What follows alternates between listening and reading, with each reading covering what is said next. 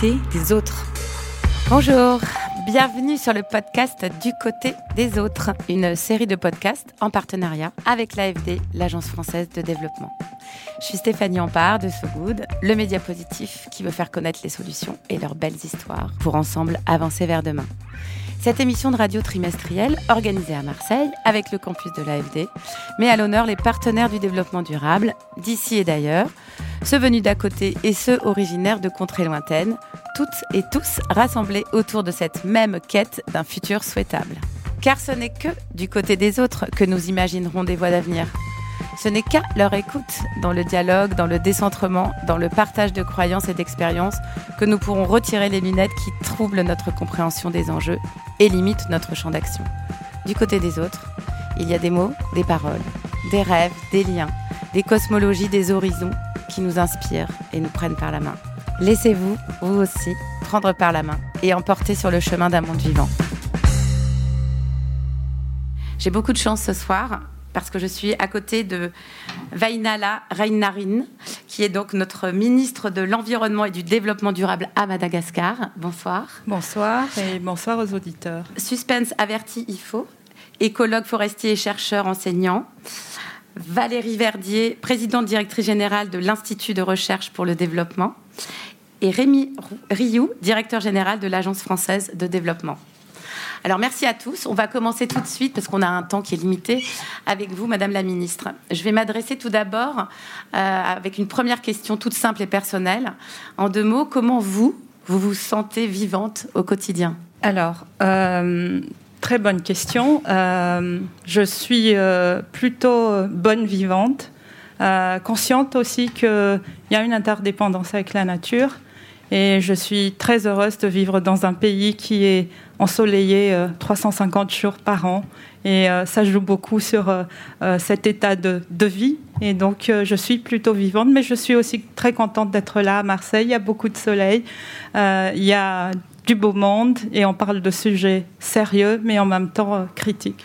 Alors comme on a très peu de temps, en fait, euh, on a travaillé un petit peu en amont sur un projet qui vous tient à cœur, mais pas que, un projet sur lequel vous avez travaillé euh, et j'aimerais que vous puissiez faire un focus, sachant que nos auditeurs, c'est le grand public. essayez d'expliquer comment ce projet est né, comment cette solution est apparue sur votre territoire.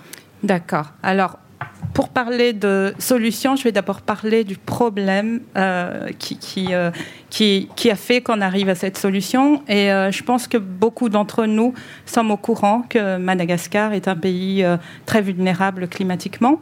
Et nous avons un territoire qui est très connu, qui s'appelle l'Indjouï, le grand sud de Madagascar, qui subit depuis de longues, longues années, voire décennies, euh, une sécheresse chronique. Et c'est un territoire qui vit de plein fouet les impacts du changement climatique. Euh, vous avez certainement vu les images circuler aussi de euh, ces migrants climatiques qui existent donc à Madagascar. On a l'impression que c'est uniquement les Africains qui vont traverser la Méditerranée, mais on a bien des migrants climatiques à Madagascar. Et donc sur ce territoire, il a fallu trouver une solution pas humanitaire puisque c'était la réponse depuis de longues années, mais plutôt de la transformation et de la résilience. Et c'est là que nous avons eu l'idée de mettre en place au département environnement, donc euh, euh, dans mon département ministériel, une solution qui s'attaque au fond du problème, c'est-à-dire euh, la ceinture verte de l'Android. C'est du greening, c'est-à-dire qu'il faut planter, replanter, restaurer, reforester dans un territoire qui est devenu quasi désertique, où il y a des gros problème d'ensablement où les gens se déplacent parce qu'il n'y a plus euh, quasiment plus rien qui pousse, il n'y a pas d'eau. Et ça, c'est vraiment l'impact direct du changement climatique. Et ce qui est encore plus intéressant, c'est que c'est un peuple qui subit une problématique dont elle n'est pas responsable, euh, où les problèmes sont ici, dans les foyers de consommation à 10 000 km. Et donc, euh, on, a trouvé que c'était la meilleure solution. D'abord, commencer par les moyens du bord et faire appel à la solidarité climatique nord-sud. Sur, les écosystèmes justement avec lesquels vous travaillez, est-ce que vous pouvez nous dire un peu plus précisément euh, quel type d'acteurs se retrouvent sur ce type de, projet euh, et, la temporalité que peut prendre aussi entre la prise de conscience et la mise en action? Alors, ce, projet de ceinture verte va être un projet qui va nous prendre peut-être 20 ans, 25 ans ou 30 ans. mais il faut commencer, vous l'avez très bien dit dans l'introduction. Euh, ce, territoire a connu une première euh, euh, déforestation très intensive dans les années 20 quand l'administration coloniale s'est installée, avec, on va dire, les premières utilisations euh, d'espèces ou de bactéries, pour euh, décimer les forêts euh, de cactus où se cachait le peuple de l'Anjouï à l'époque. Et puis, il y a eu, bien évidemment, l'amplification avec le réchauffement climatique, le manque de pluviométrie et, bien évidemment, la déforestation locale pour des usages énergétiques, pour donc le bois de chauffe ou pour le charbon de bois, mais aussi pour de la coupe, euh, principalement euh, utilisée par les populations, vraiment pour des questions de subsistance. Et euh, cette réponse, euh, qui va être encore une fois euh, sur une temporalité longue, va permettre de vraiment mobiliser l'ensemble des acteurs, c'est-à-dire les populations locales, les acteurs du territoire, l'État, le secteur privé, puisqu'on s'est aussi rendu compte que ce territoire, bien que très rude et qui connaît ce problème de désertification, a aussi des potentialités fortes.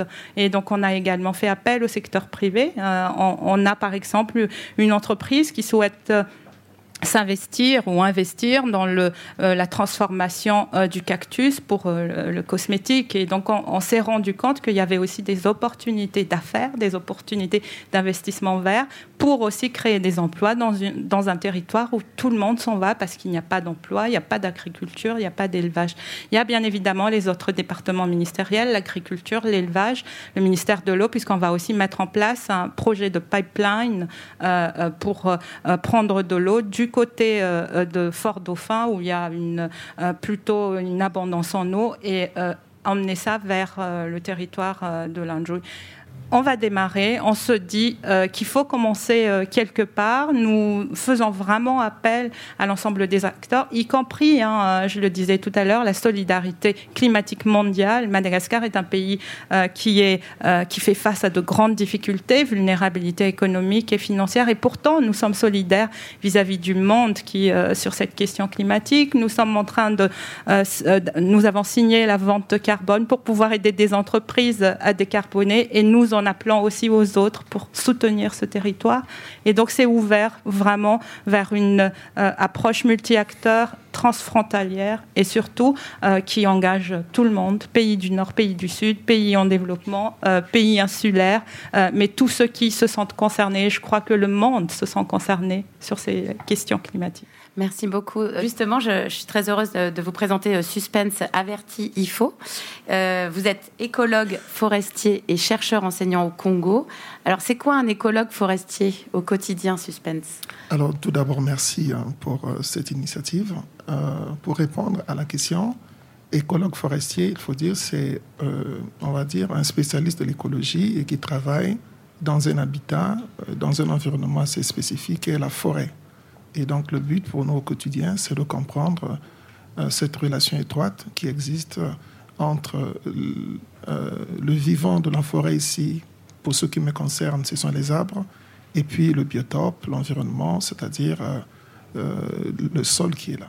Aujourd'hui, on, va faire un focus sur un des projets sur lequel, effectivement, vous avez travaillé depuis plusieurs années maintenant.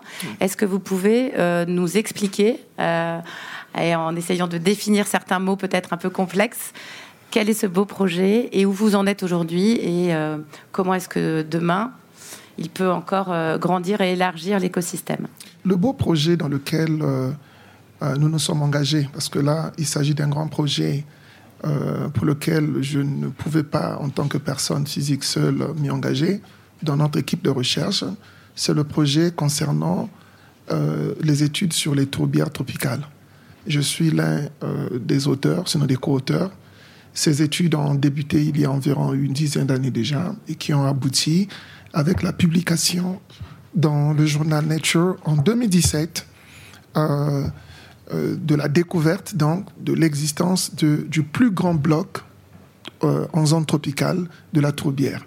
Donc c'est ça, ces études qui nous, qui nous, on va dire, qui prennent tout notre temps depuis une dizaine d'années nous avons publié cette tourbière, oui, mais il y a encore beaucoup de choses à faire.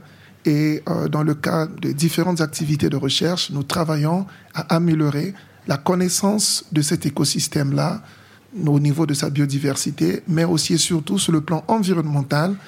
C'est vrai qu'il y a eu déjà des premières estimations sur le stock de carbone, mais nous continuons à travailler pour améliorer euh, la quantité des stocks de carbone contenus dans la plus grande tourbière tropicale.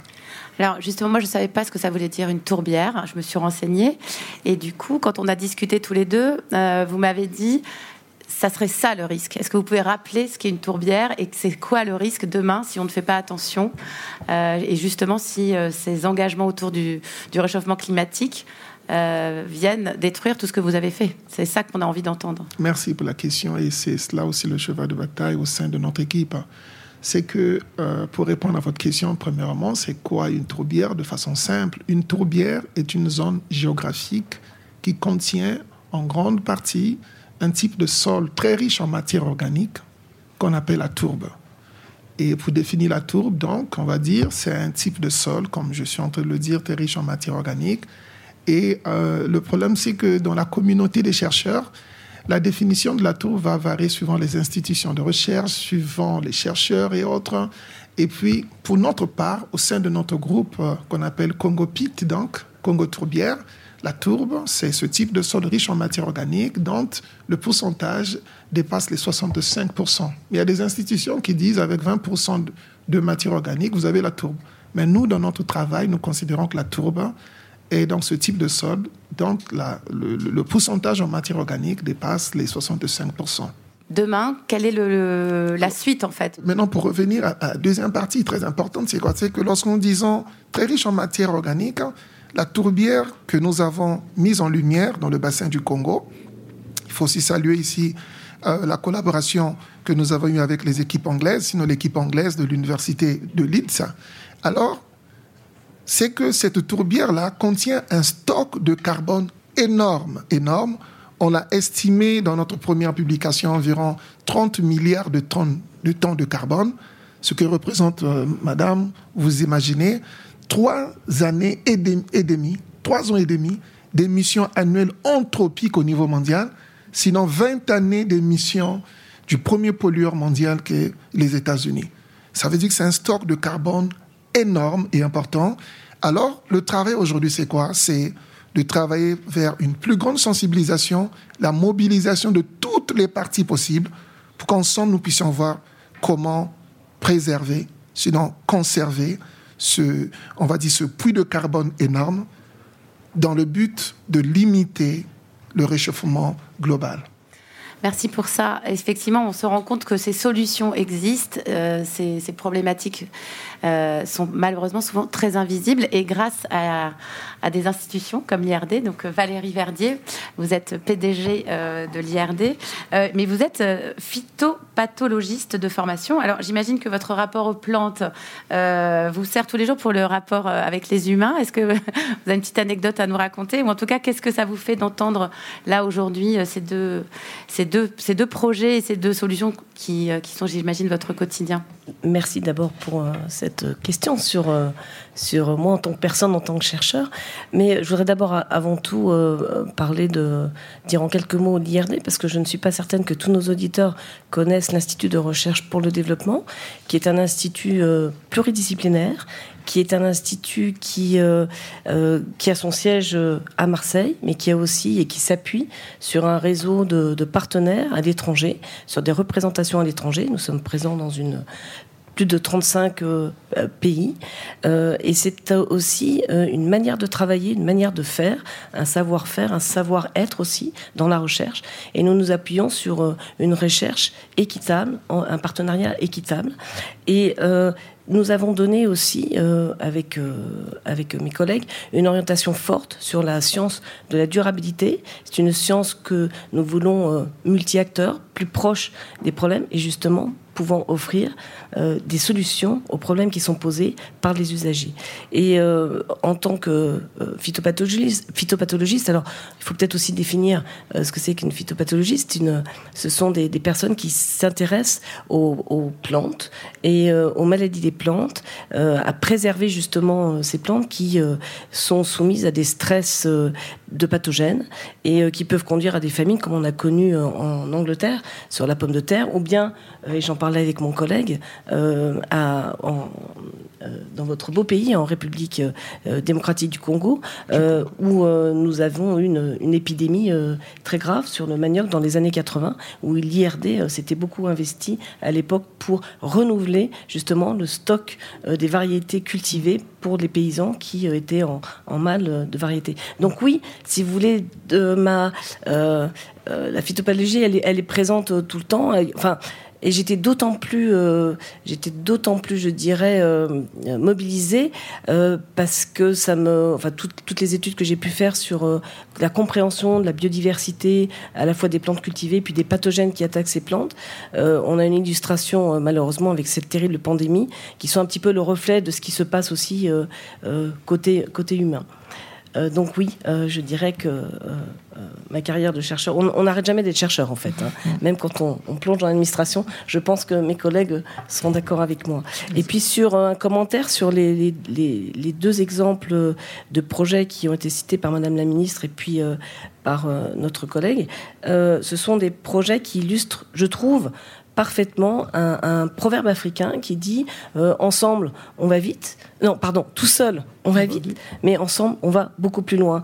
Et en fait, vos projets euh, illustrent parfaitement ce que l'IRD euh, souhaite faire. D'abord, c'est euh, apporter des nouvelles connaissances, toujours progresser dans les fronts de sciences pour apporter des solutions, mais c'est aussi rassembler l'ensemble, comme vous l'avez très bien décrit, décrit, Madame la Ministre, c'est rassembler les acteurs concernés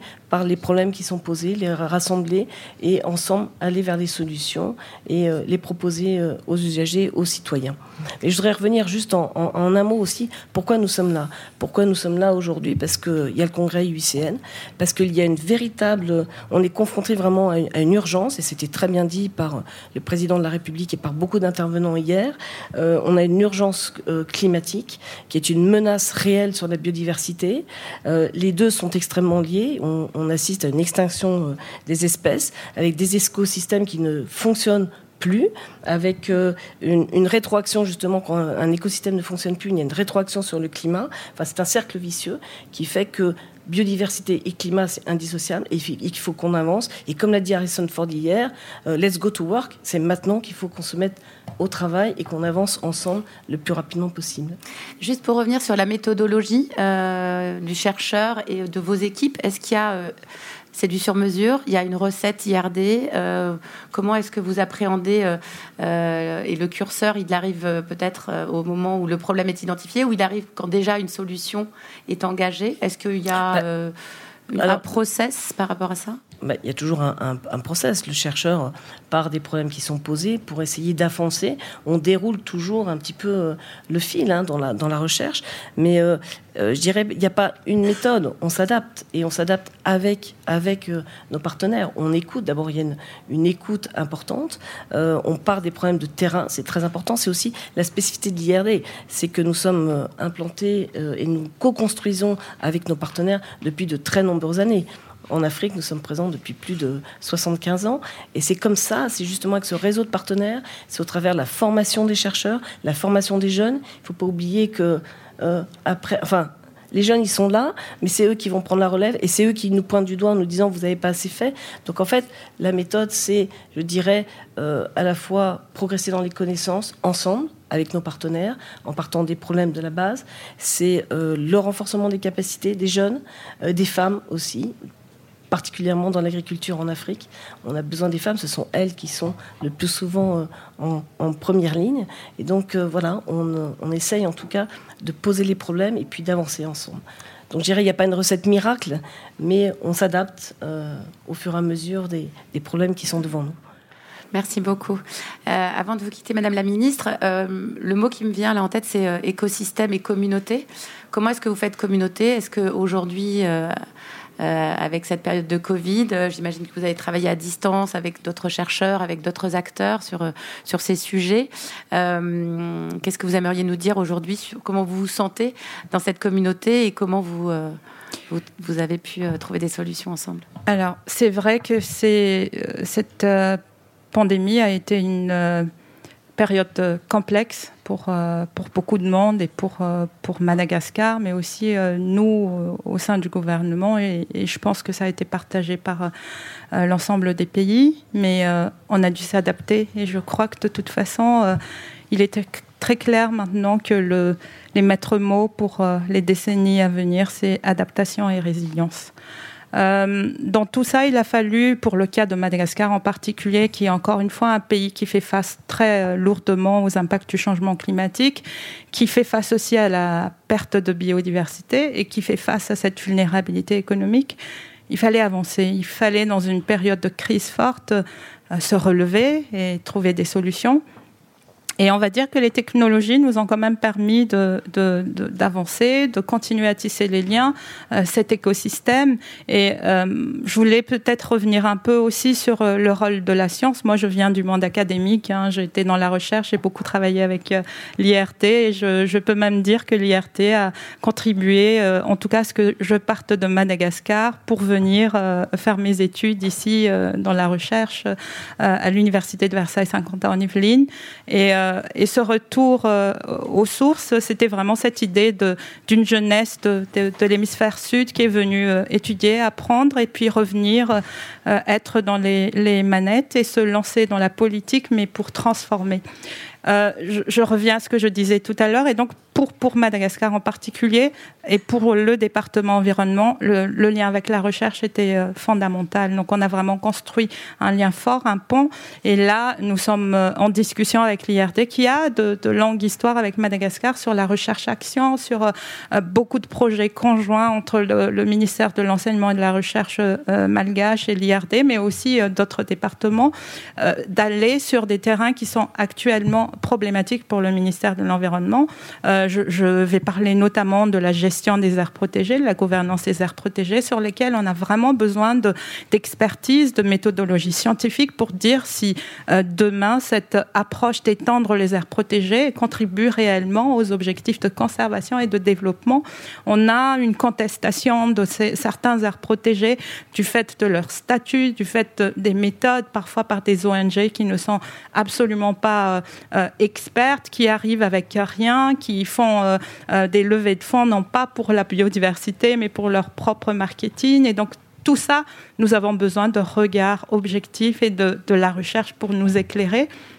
Et donc j'espère en tout cas que euh, nos, projets communs sur une sorte d'observatoire de la biodiversité, de la gouvernance de la biodiversité à Madagascar puissent aboutir, puisque c'est un vrai besoin de notre part et surtout pour orienter un peu plus la politique publique. Merci beaucoup. Euh, je vais maintenant accueillir euh, Rémi Rioux et on se retrouve pour continuer cette discussion, bien évidemment avec vous, Madame la Ministre. Merci beaucoup.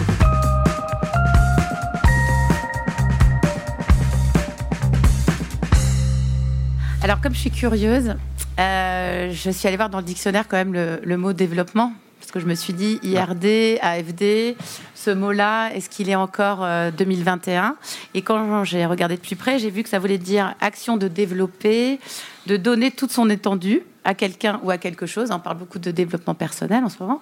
Et action de développer une pellicule photographique. Euh, Valérie, vous, c'est quoi votre définition du développement aujourd'hui en 2021 Là, vous me posez une colle parce que c'est quand même très difficile de parler de la définition de développement à côté du, du, fait du directeur de l'AFD. Hein. Donc Rémi, tu me pardonneras, mais euh, j'ai certainement pas la même définition. Mais il aura la même question. Euh, c'est compliqué quand même la définition du développement. Alors moi, je rajouterais aussi pour l'IRD développement durable. Euh, mais je pense que le développement, c'est un, un processus long. C'est un peu comme euh, la recherche. C'est un petit peu comme une, une pellicule euh, photo ou un film que vous déroulez. Euh, c'est euh, accompagner les sociétés qui se transforment, c'est éclairer. Alors nous, nous sommes là, vraiment, la recherche, elle est là pour éclairer, pour apporter euh, des solutions. C'est, comme j'ai dit, des, des, des changements qu'il faut accompagner, c'est faire grandir les sociétés, faire grandir les jeunes, faire grandir les femmes, c'est faire grandir toutes les composantes des sociétés, d'une société, c'est faire progresser aussi.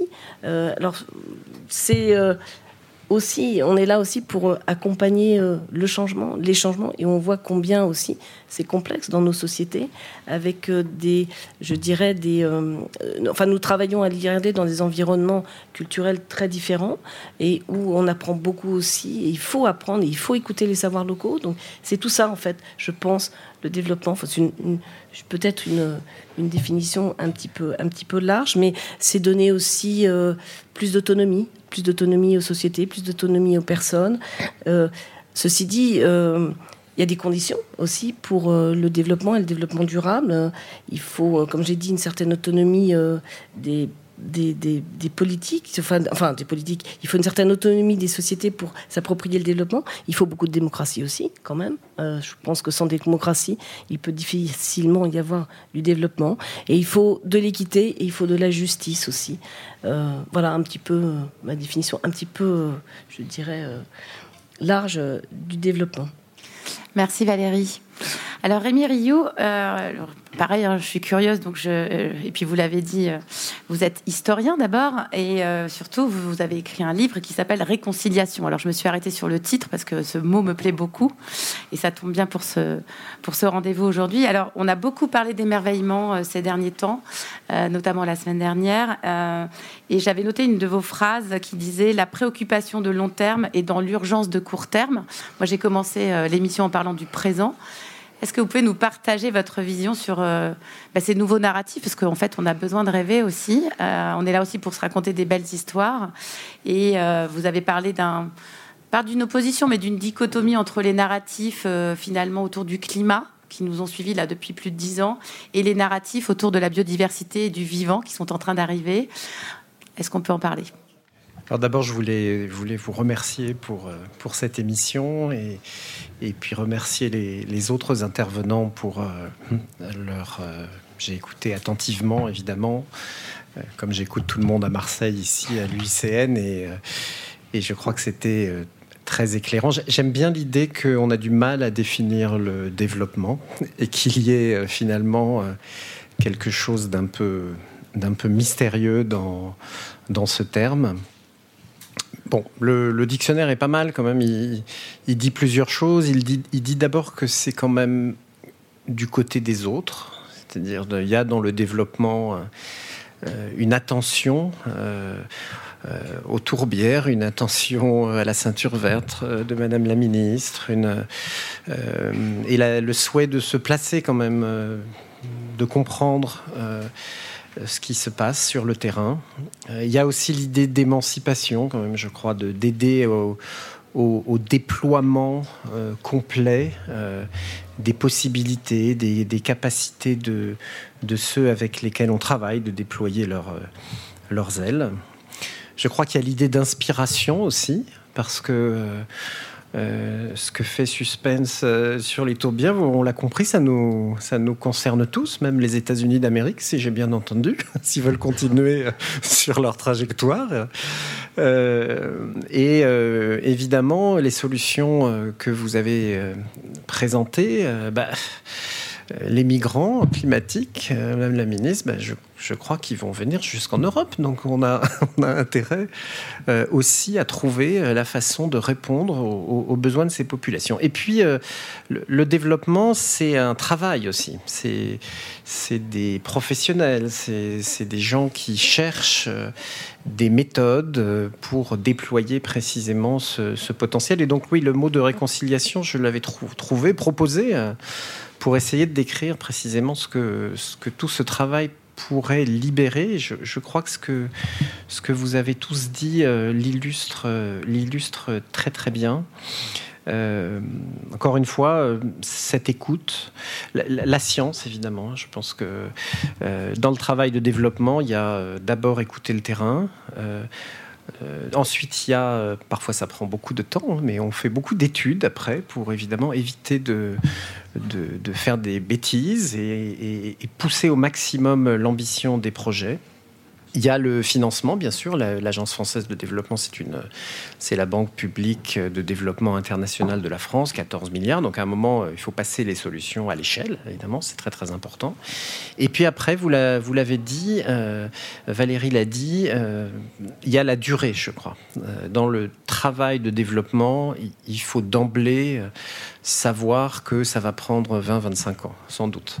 Euh, il faut savoir, effectivement, euh, il faut choisir entre aller vite euh, et aller loin. Et il faut, ça ne veut pas dire qu'il faut rien faire, mais il faut se, fixer des, rendez-vous, en revanche. Y, compris avec réconciliation, c'est aussi une façon de dire que, oui, il y a de la violence, il y a du on n'est pas toujours d'accord. Hein. Il y a des choses très lourdes qui sont en train de se passer dans le monde le mieux, c'est quand même peut-être de les poser, de les étudier, et puis de construire des solutions communes, locales et globales. Vous avez parlé d'inspiration. Euh, aujourd'hui, euh, euh, on change de regard. on disait tout à l'heure qu'effectivement, on nous parle de changer le monde, changer la société. mais qu'en est-il du changement de mindset finalement? Parce que c'est ça aussi le sujet. Alors, on était avec Suspense la semaine dernière à pas très loin d'ici, là, on était à, Arles, euh, où s'est tenu un très beau festival. Euh, c'était la deuxième édition qui s'appelle euh, Agir pour le vivant. Hein, le vivant, les humains, les non-humains, ces écosystèmes dont, on, dont on parle. Et c'était évidemment fascinant de rencontrer tous ces philosophes, beaucoup de jeunes philosophes, hein, d'ailleurs en France. Euh, il y a toute une école qui est en train de, naître, pas que de philosophes d'ailleurs, bien sûr, de, de, scientifiques, d'historiens. il y a visiblement euh, il se passe quelque chose en France autour de ces questions euh, euh, d'écologie qui est très intéressant. Et puis des, artistes aussi. Euh, Cyril Dion était là pour son nouveau film. et donc quelque chose qui, je crois, est en train de, se construire et qui est absolument nécessaire euh, compte tenu de l'urgence dans laquelle nous sommes et qui a été, qui a été indiquée. Donc je dirais il faut, il faut de l'action, bien sûr, il faut une action qui mêle effectivement euh, l'urgence et les préoccupations de long terme, hein, ce, ce, monde d'après, le monde d'après, moi, hein, je pense qu'il faut, il faut se mettre à repenser, euh, non pas au monde d'après, parce que le monde d'après, on va le louper, enfin, si c'est trop proche, c'est demain. Il faut penser à 2050, la neutralité carbone, il faut penser aux ODD, il faut penser à 2100, de telle sorte qu'on retrouve trouve des marges de manœuvre de, très court terme. Et que euh, tout cela s'inscrive euh, effectivement dans un, je crois, dans un nouveau cadre de pensée, dans un nouveau cadre euh, politique, dans un nouveau cadre scientifique qui, nous aide comme ça à préserver à la fois nos sociétés, à préserver la nature et à répondre enfin à cette très très grande transformation, accélération dans laquelle nous sommes plongés depuis, euh, depuis que je suis né, quoi. Moi, en 1969, j'ai vu toutes les courbes, elles explosent à partir de. C'est notre génération quand même hein, qui vivons ça. Est-ce qu'on peut dire euh, que le développement, c'est la territorialisation? Il y a eu, vous savez, dans le développement, il y a eu des modes, en fait. C'est-à-dire, euh, il y a, un, économiste qui s'appelle Bill Easterley qui a écrit un, très beau livre là-dessus, euh, The Elusive Quest for Growth. Donc, il y a eu une décennie, on a dit, bon, ben, on va faire des infrastructures. Puis, c'est ça qui va permettre euh, ce, déploiement. Puis après, on a dit, ben non, il faut faire du social, on va faire de l'éducation, on va faire de la santé. Puis après, on a dit, la décennie d'après, on a dit, ah non, non, c'est des problèmes de goût, cet horrible mot de gouvernance, comme si la politique, comme si euh, euh, notre accord était un processus mécanique, je dirais. et je crois qu'on est sorti de cela en 2015 lorsque euh, la communauté internationale s'est mise d'accord sur euh, les objectifs de développement durable. Valérie disait, oui, le développement, c'est le développement durable. Et les 17 ODD, euh, ils sont fantastiques parce qu'en fait, tous les secteurs, toutes les priorités sont là. Donc ça nous libère considérablement de cette obsession-là, qui, est dans une logique d'offre d'ailleurs finalement, euh, et pas du tout d'écoute euh, des autres, des clients, du terrain. Et tout d'un coup, on a les 17. Et alors du coup, on est un peu perdu tous là, parce qu'on aimait bien nous dire, il faut faire de la santé, puis comme ça, le problème est réglé. Donc il y a, y a, une bascule là dans quelque chose de, oui, de mystérieux, et évidemment une bascule qui est qui appelle à de la géographie. C'est-à-dire le, sujet, c'est vraiment euh, euh, le sud de Madagascar, le sujet, c'est euh, les forêts du Congo, et, et voilà, d'essayer de comprendre dans toutes leurs dimensions le plus largement possible ce qui se passe. Et ensuite, bien sûr, d'imaginer autant qu'on le puisse les solutions, euh, les réponses en mobilisant euh, les différents instruments euh, disponibles. Donc oui, on refait, de, on refait de la géographie. Tout ça, c'est Bruno Latour. Hein, on a atterri, quoi. Voilà, c'est comme ça. On est dans, dans notre fine couche là, dans laquelle on vit tous, les, les humains, les non-humains, enfin la vie, quoi. Et maintenant, il faut qu'on trouve les solutions. let's go to work. Merci Rémi. Alors suspense, euh, pour, euh, pour terminer cette, euh, cette discussion, moi j'aimerais bien qu'on revienne justement sur cette résidence d'artistes qui a lieu donc, la, la, semaine dernière et où on a beaucoup entendu parler de détour. Les philosophes ont parlé de détour, de bifurcation, de décentrement. Et il était aussi question du soin plus globalement. donc ça, je trouve que c'est un, un sujet. Voilà, c'est effectivement c'est ça qui est intéressant. On a parlé beaucoup du care aussi pendant le pendant le, pendant le Covid. Est-ce que tu peux nous rappeler quelle était cette résidence, l'enjeu, et surtout toi ce que tu as appris et la vision finalement euh, euh, de tous ces artistes africains? Je précise que vous étiez sept, c'est ça, euh, et, et, ça serait très intéressant qu'on ait ta vision pour finir là-dessus. Oui, comme l'a dit Monsieur Rio tout à l'heure. Nous avons passé donc une semaine en retraite. Je n'hésiterai pas à utiliser le mot retraite parce qu'on était tous euh, logés au même endroit. Je m'y attendais pas, il faut le dire, parce que et comme je l'ai déjà dit euh, la semaine passée, écologue de formation, euh, biologiste, on va dire, chacun de nous, dans sa spécialité, a comme ce que je pourrais appeler une déformation intellectuelle.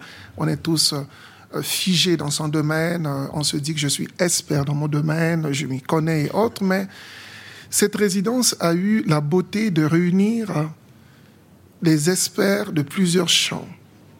J'ai rencontré des artistes, des philosophes euh, et moi-même écologue et autres. Chacun vient et défend sa vision du vivant. Et vu que j'étais venu avec, on va dire, avec une démarche plutôt d'écoute et d'apprentissage, et franchement, je dirais que je suis sorti de là avec une vision plus large euh, de ce qu'est le vivant. Et puis, et surtout, surtout, cela m'a réconcilié avec euh, mon territoire.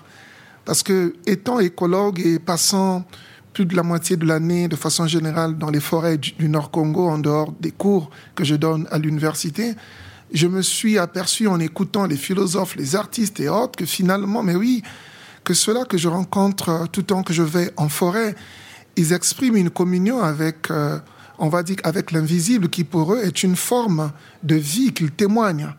Et donc du coup, je suis sorti de là avec une synthèse plus globale que le vivant, ce n'est pas... Oh, bien sûr que je continuerai à définir euh, l'être vivant dans mon cours d'écologie en deuxième année selon la définition écologique, mais je dirais qu'il faut aller au-delà de cette définition écologique. Parce que finalement, le vivant, c'est quoi? C'est un peu euh, cet assemblage entre, entre l'inerte et, euh, et le vivant, entre le matériel et le non matériel, entre le visible et le non visible. Et finalement, cet équilibre entre l'invisible et le visible, entre, entre le matériel et le non matériel, entre l'inerte et le vivant, la communion entre les deux sans membrane, finalement constitue la vie dans le contexte africain. Et donc je crois qu'ici en France, ayant passé cette résidence ensemble, nous sommes aboutis, nous, nous sommes arrivés à cette conclusion merveilleuse qui m'a transformé et qui, je pense, qu'en repartant chez moi, m'a réconcilié davantage avec mon écosystème de travail, qui est la tourbière. Je donne un exemple, madame. Vous imaginez que lorsqu'on va en forêt, dans la tradition africaine, vous ne pouvez pas entrer en forêt sans l'autorisation du chef de village, on va dire de la localité la plus proche où vous venez pour travailler. Mais je me suis rappelé que toutes les fois que le chef du village vous reçoit, il s'adresse à l'invisible. Il dit, j'ai reçu des étrangers chez moi, je ne voudrais pas entendre qu'un serpent a mordu quelqu'un. Et il s'adresse à à ses ancêtres en disant, vous qui êtes mes ancêtres, qui êtes là, je vous présente ces invités qui viennent d'arriver, assurer leur protection et autres. Ça dépasse le cadre du scientifique basique que je suis. Mais entre-temps, c'est la réalité en Afrique, finalement. Le vivant, c'est cette communion entre l'invisible et le visible, entre le vivant et le non-vivant. Et finalement, le, vivant vit, parce que l'inerte est là qui lui donne aussi la vie. Un philosophe nous a rappelé la semaine passée ben, l'élément minéraux. Quand vous parlez de bioéléments, la plante a besoin des bioéléments pour se développer. Oui, c'est vrai, mais le bioélément, il est défini comme un, non-vivant. Donc il est aussi vivant, puisqu'il communique la vie au vivant. Bref, je suis sorti de cette résidence avec une très très grande expérience. Ça m'a, ça m'a réconcilié avec moi-même, mais aussi avec euh, mon territoire, avec mon environnement. Et je voudrais ici, une fois de plus, remercier euh, l'AFD pour cette résidence. Euh, Madame Sarah qui est là, ça a été une très belle expérience pour moi. Waouh, merci. je crois. Je crois qu'on a posé tous les mots. En plus, euh, vous êtes euh, quasiment à l'heure, presque en avance. Euh, si vous avez envie de réagir, il nous reste un petit peu de temps. Est-ce que Valérie, un dernier mot? Bah, C'est un, superbe témoignage sur le vivant, l'invisible, le visible. étant moi-même fille d'un anthropologue ethnologue, donc j'ai bercé aussi dans, tout cela depuis toute petite, donc je suis très sensible à tout ce que, vous avez dit. Moi, je voudrais revenir sur ce qu'a dit Madame la Ministre, sur ce formidable projet que vous développez pour Madagascar, auquel je suis vraiment très heureuse que l'IRD euh, euh, soit associé. C'est, euh, vous avez parlé des aires protégées, moi je dirais le message, n'isolons pas la nature du reste. Et, et, si on le fait en tout cas, parce que les aires protégées c'est quand même isolé un petit peu du reste, et euh, en tout cas, faisons-le dans un souci d'équité et de justice et de justice environnementale. Alors j'ai un grand spécialiste dans la salle ici, donc euh, je ne vais pas aller plus loin dans, dans, dans cela, mais euh, je pense que c'est important. C'est important qu'on soit en harmonie euh, avec notre nature qui va mal et qu'on doit protéger absolument. Et je suis contente aussi que l'IRD ait pu mobiliser. Beaucoup de chercheurs sont mobilisés de sa semaine pour l'IUCN. beaucoup de chercheurs travaillent sur l'émotion et j'espère que ces motions pourront passer, notamment celles sur les aires protégées. Donc, euh, merci Madame euh, la Ministre pour tout ce que vous faites aussi pour euh, cette justice environnementale. Difficile de reprendre la parole après ce, après ce témoignage. je remercie Suspense. Je, crois qu'il témoigne au fond d'une très très grande prise de conscience partout dans le monde en fait, en vérité. D'ailleurs, quand on regarde un peu les, pardon de revenir, les sondages, des choses comme ça. En fait, ce, grand dérèglement, euh, cette recherche de rééquilibrage, d'harmonie et l'angoisse hein, qu'il y a euh, en constatant euh, les phénomènes naturels, on l'a vu cet été, hein, évidemment. en Europe en particulier, en Allemagne, en Grèce, ici même, dans cette région, je crois que c'est très très puissant. Et c'est aussi un motif d'espoir, je dirais, parce que ça va évidemment euh, euh, libérer euh, des forces politiques, ça va libérer, moi je le vois dans mon monde, des banques publiques de développement. Vous savez, on est en train de rassembler les, ça s'appelle Finance en commun, les 500 banques publiques de développement du monde. C'est 10% de l'investissement mondial. Et ça fait 5 ans que je fais ça. J'ai pas rencontré une seule fois un de mes homologues avec lequel je suis pas d'accord, en fait. Hein. Donc il y a, bien sûr euh, la réalité qui nous échappe, il y a euh, des tensions géopolitiques forcément, il faut qu'on trouve les, formes d'un nouvel accord, mais il y a aussi euh, beaucoup d'acteurs, ils sont ici, politiques, scientifiques, financiers, qui sont en, je dirais, qui sont en mouvement, hein, qui sont en mouvement. Et ça, c'est une, c'est une excellente nouvelle. On le doit euh, aux générations qui arrivent, évidemment. Et euh, il faut qu'on trouve ces, solutions fondées sur la nature et qu'on les diffuse le plus largement, le plus euh, rapidement possible. Comptez sur ce Good, on est là pour ça. En tout cas, je suis contente qu'on ait parlé d'invisible qui devient visible, euh, qu'on ait parlé de co-création, d'interdisciplinarité, des coopérations, et si essentielles. Donc restons à l'écoute de l'Afrique, du vivant et de la diversité. Merci à tous.